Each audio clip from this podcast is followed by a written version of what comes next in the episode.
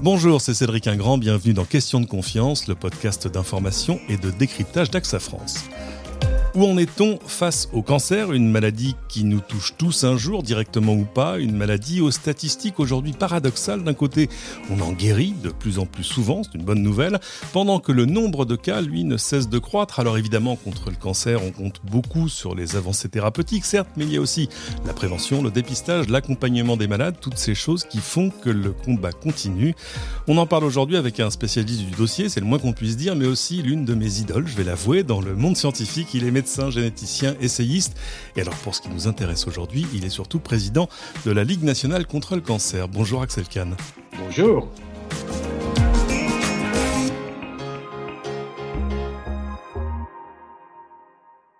Alors, je suis ravi à tout point de vue de vous avoir avec moi aujourd'hui parce que on le voit, face au cancer, on a souvent des idées qui datent un peu, euh, parce que c'est une maladie à laquelle on est confronté depuis très longtemps. On va commencer par, par les bonnes nouvelles. Je le disais en introduction, le cancer, on en guérit définitivement de plus en plus?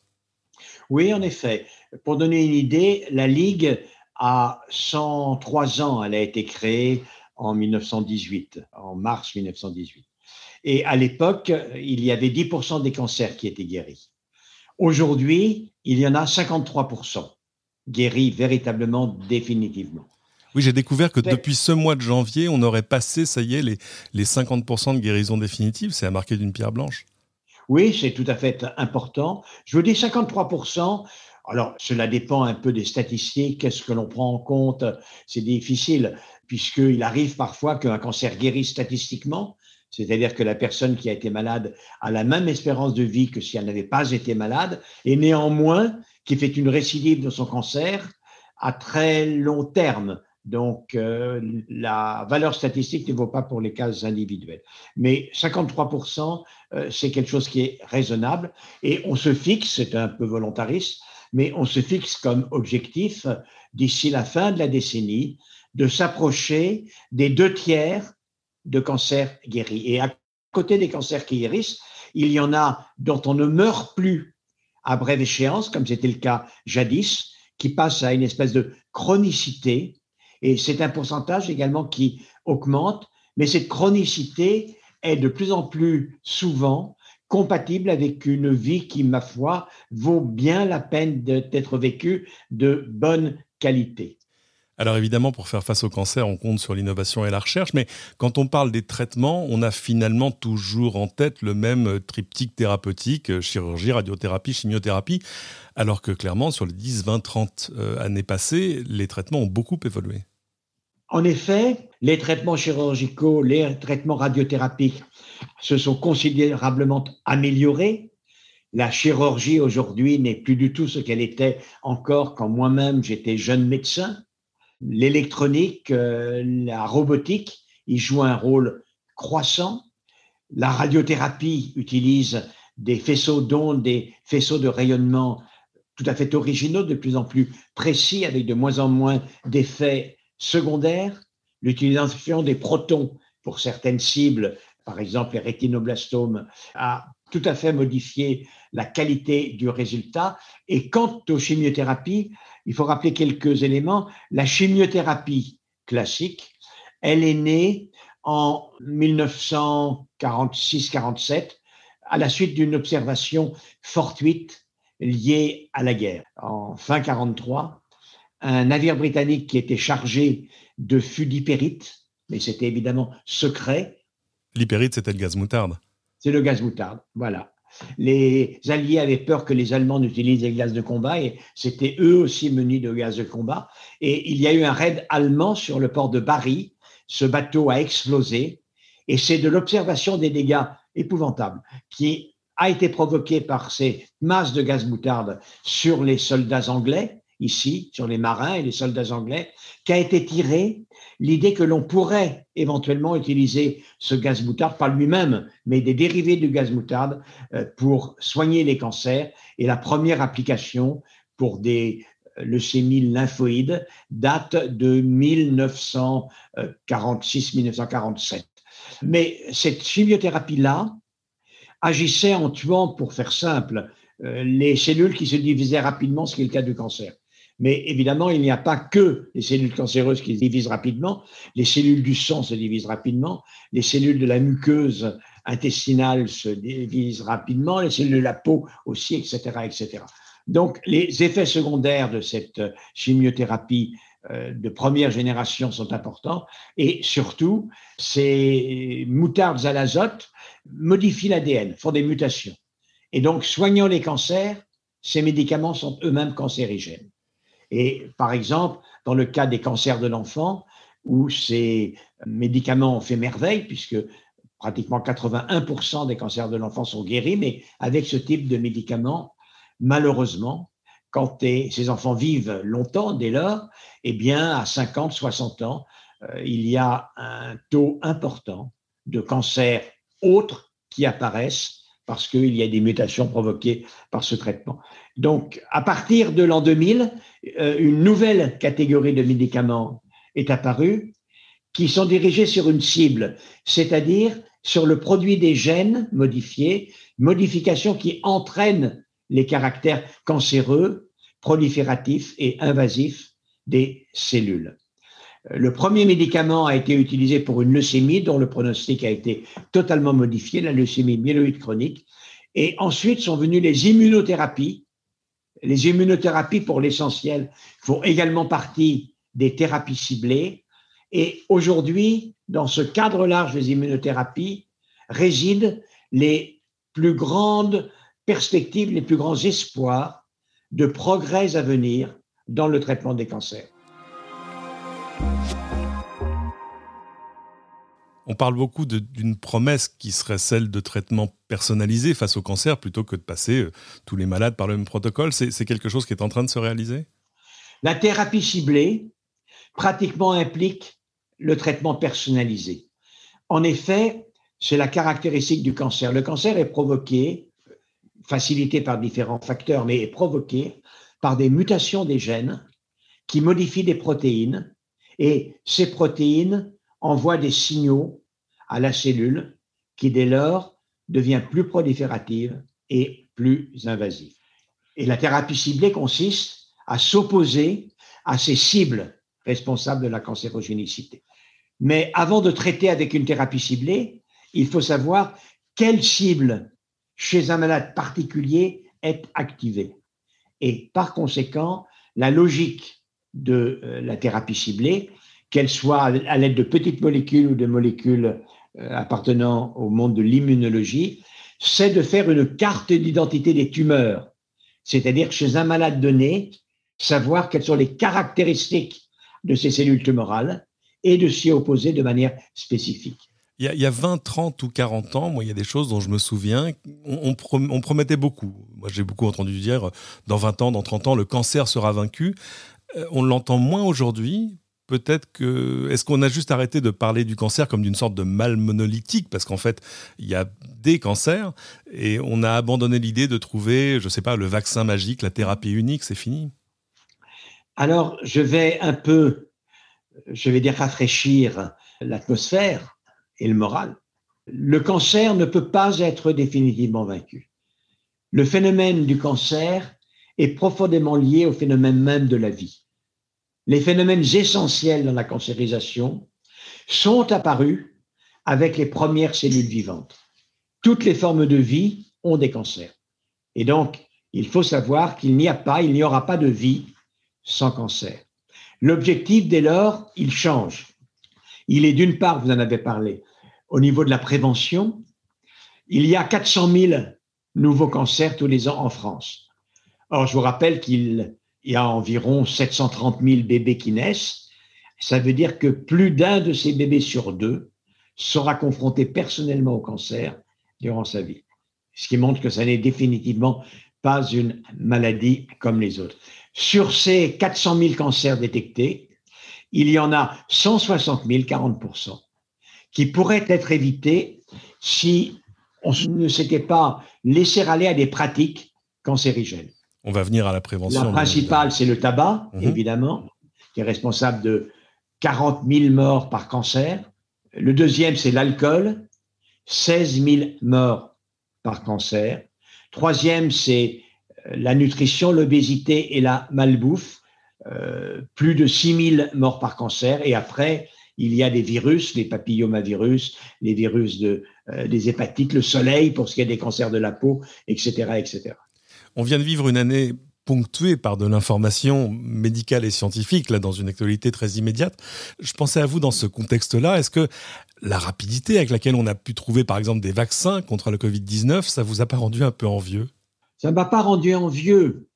Et d'une certaine manière, c'est parce que les deux petites sociétés qui, les premières, ont développé ces vaccins ARN contre la Covid, c'est parce qu'elles avaient fait leurs armes contre le cancer qu'elles étaient aussi expérimentées. Ces deux sociétés, qui sont BioNTech, qui s'est associé à Pfizer, BioNTech allemande, mhm. créée par un couple turc, et Moderna, américaine, mais dont le... Le PDG, oui, oui, est, français. Voilà, Stéphane Bancel, qui lui vient euh, de Biomérieux et est un Français, travaillait sur euh, l'ARN médicament depuis 20 ans environ. Et évidemment, quand il est apparu une nouvelle maladie contre laquelle il n'y avait pas de vaccin, alors ils se sont précipités, mais déjà très, très entraînés. Il n'y a pas de doute que l'ARN médicament profitera à la lutte contre les cancers.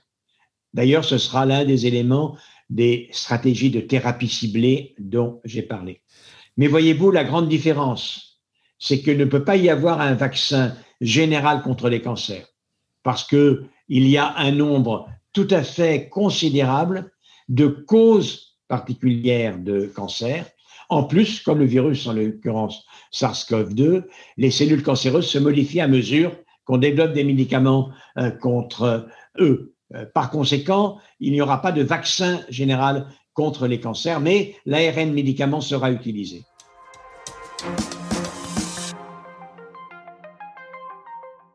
Vous le disiez, aujourd'hui, un homme sur deux, une femme sur trois environ se verra diagnostiquer un cancer avant ses 85 ans. Euh, le nombre de cancers estimés en, France a, augmenté. J'avais deux questions. D'abord, à quoi est-ce qu'on peut l'attribuer? Est-ce que c'est juste une question euh, de population? C'est-à-dire que par exemple, l'espérance de vie augmente et évidemment, le, cancer est souvent une maladie de la vieillesse, mais il y a d'autres explications à cela, j'imagine. Les deux causes majeures de l'augmentation, c'est celle que vous avez dite, c'est-à-dire l'augmentation de l'espérance de vie c'est une cause majeure, évidemment, puisque euh, le cancer est une maladie qui est beaucoup plus fréquente après 66 ans. Or, aujourd'hui, une part extrêmement importante d'une classe d'âge euh, dépasse les 66 ans. La deuxième cause évidente, c'est le tabac. Le tabac euh, est un facteur majeur de cancer et aujourd'hui, et cela nous désespère, les modifications des habitudes des femmes dans les années 70 qui se sont mises à fumer comme les hommes, et aujourd'hui parfois plus que les hommes, fait que le cancer du poumon, dès cette année ou l'an prochain, va tuer plus de femmes que le cancer du sein. Ah, et que dans dix ans, il y aura autant de cancer du poumon chez les femmes que de cancer de poumon chez les hommes. Donc là, les causes sont très, très bien reconnues. D'autres causes sont moins bien reconnues. L'obésité euh, est certainement une cause, et l'obésité deviendra sans doute une cause majeure de cancer dans le monde, sinon en France, dans l'avenir. Euh, et puis, il y a le mélange de tout ça, et parfois, réellement, on ne sait pas. Euh, pour ce qui est du cancer du sein, dont la fréquence a augmenté, on sait à peu près pourquoi. Pour vous donner un exemple, l'augmentation de la fréquence du cancer du sein, c'est euh, l'obésité, l'alcool. Les femmes boivent qui elles ne buvaient pas jadis la modification des habitudes face à la maternité. Les femmes sont mères plus tard et par conséquent, elles ont une imprégnation estrogénique plus longue. Or, cette imprégnation estrogénique est un facteur de prédisposition au cancer. L'obésité est un facteur important également de cancer du sein. Puis d'autres fois, on ne sait pas du tout pour quelle raison le cancer du pancréas, qui est un cancer redoutable, a-t-il augmenté Il n'est pas très fréquent, mais très redoutable. On ne le sait pas. Pour quelles raisons le cancer du cerveau, les glioblastomes, ont-ils augmenté? On ne le sait pas. Il y a de nouveau euh, de nombreux euh, suspects, les produits chimiques, les pesticides. Parfois, il peut s'agir des produits qui miment des hormones, les perturbateurs endocriniens. Euh, on ne le sait pas et des enquêtes épidémiologiques sont extrêmement importantes. Mais globalement, tout cela rend bien compte de ce phénomène d'augmentation de la fréquence des cancers. Mais voyez-vous, pour donner une idée de l'effet de l'amélioration des traitements, alors même que le nombre de cancers continue d'augmenter, la mortalité par cancer a commencé de diminuer c'est frappant. Vous, mentionniez comme euh, source majeure de cancer évidemment le tabagisme. On a vu ces dernières années un recul significatif du tabagisme, hein, euh, enfin en tout cas d'une ampleur inédite depuis très longtemps, après des années, des décennies même de, de campagnes de prévention et puis évidemment aussi d'augmentation du prix du tabac. Il faut combien de temps avant que tout ça se traduise dans les courbes de la maladie? Pour ce qui est du tabac, les signes les plus importants seront obtenus au bout de 15-20 ans et ils sont déjà perceptibles chez les hommes. Le cancer du poumon chez les hommes a cessé d'augmenter. Le cancer du poumon chez les femmes n'a pas cessé d'augmenter. D'abord parce que le recul de la consommation de cigarettes est légèrement plus faible chez les femmes qu'il n'est chez les hommes. C'est également l'une euh, des causes. Mais pour ces cancers qui euh, sont dus à des facteurs prédisposants, à des pratiques qui sont antérieures de plusieurs dizaines d'années, vous voyez qu'il faut des études épidémiologiques à très long terme pour pouvoir observer une infection. La, corollaire du fait qu'on meurt moins de cancer, c'est qu'on vit plus longtemps avec la maladie aujourd'hui, ce qui met en jeu ben, un, autre enjeu majeur qui est celui de l'accompagnement des malades. Est-ce que la qualité de vie des malades s'est améliorée? Ça, je pense que euh, oui, et notamment en France en particulier, mais ça a été vrai dans le monde, mais en France, c'est l'un des succès des plans cancer. Les plans cancer vont être remplacés à partir d'après-demain par le lancement en grande pompe d'une stratégie décennale. Et eh oui, je comptais bien vous en parler. C'était cinq ans. La stratégie décennale, ça sera dix ans, ça sera deux fois cinq ans. Mais c'est à peu près pareil.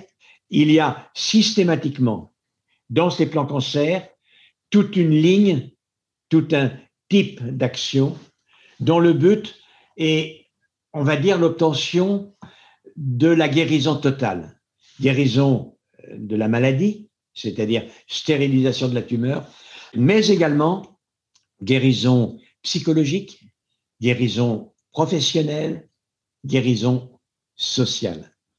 Il n'y a pas de succès d'un traitement de lutte contre le cancer tant qu'elle se limite à la guérison de la maladie en laissant des séquelles et des gens largement inhibés, bloqués dans la reprise de leurs ambitions de vie, bloqués dans euh, la possibilité de remettre le pied à l'étrier de la vie professionnelle ou des activités euh, libérales, et sur les corps desquels le cancer a laissé des stigmates que les personnes ressentent et que les autres personnes voient. Donc, aujourd'hui, l'idée est qu'une personne guérie du cancer, ou même une personne qui vit avec son cancer, doit avant tout être une personne accompagnée quand il le faut, il le faut souvent, pour reprendre toute sa place pour une vie dans la société qu'elle pourra mener selon ses désirs et avec toute la vigueur nécessaire.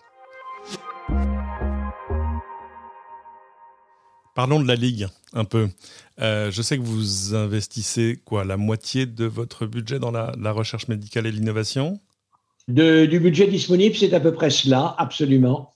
La Ligue a un budget pour les missions sociales de l'ordre de 70 millions d'euros et nous consacrons à la recherche 36 à 38 millions d'euros. Et le reste?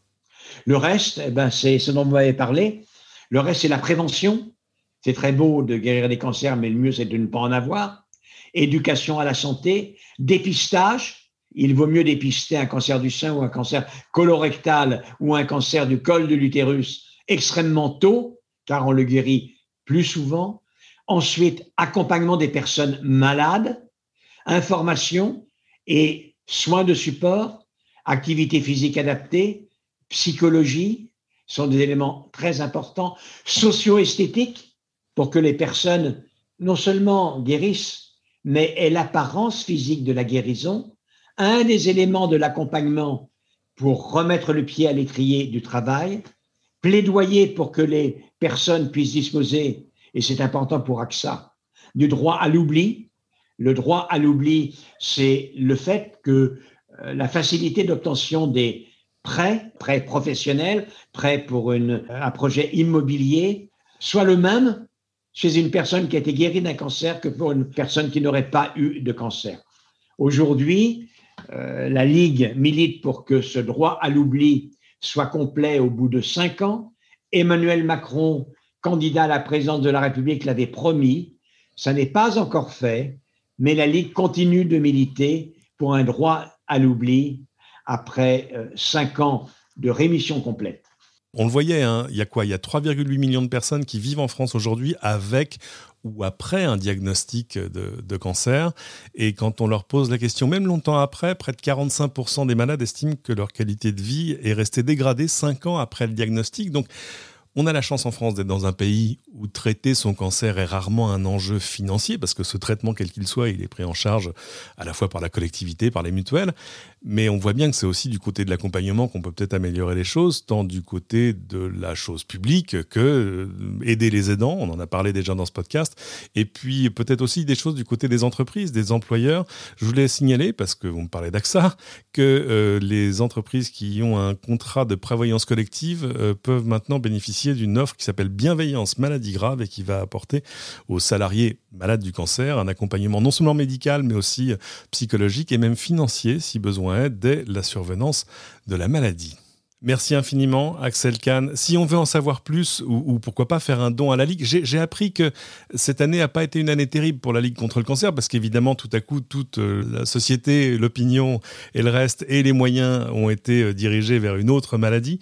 Ça veut dire que les dons étaient en baisse cette année. Si on veut faire un don à la Ligue ou aller en apprendre plus, rappelez-moi l'adresse du site web. Ligue-cancer.net. Vous pouvez tout savoir et évidemment faire des dons c'est grâce à votre mobilisation en 2020 et grâce à l'activité de la Ligue que, évidemment, la Ligue a perdu quelques millions d'euros de la générosité publique. Elle ne vit que de la générosité publique, à 100% de la générosité publique. Elle n'a aucune subvention. Cela étant dit, par rapport à ce que l'on craignait, le pire a été évité. Par exemple, je vous ai dit que nous soutenions la recherche à hauteur de 36 euh, millions d'euros, eh bien, en 2020, nous avons pu consacrer, les chiffres définitifs ne sont pas connus, 34 millions d'euros à la recherche, ce qui, compte tenu des circonstances, est effectivement un résultat auquel nous ne comptions pas au mois de mars 2020. En clair, le combat continue. Merci infiniment. C'est la le fin. Combat continue. C'est la fin de cette émission. Merci à tous de l'avoir suivi. Pensez à vous abonner sur votre plateforme de podcast préférée. Tant que vous y êtes, n'hésitez pas à cliquer sur 5 étoiles, à nous laisser vos commentaires. Ça permettra à d'autres de découvrir ce podcast. Et à bientôt pour une nouvelle question de confiance.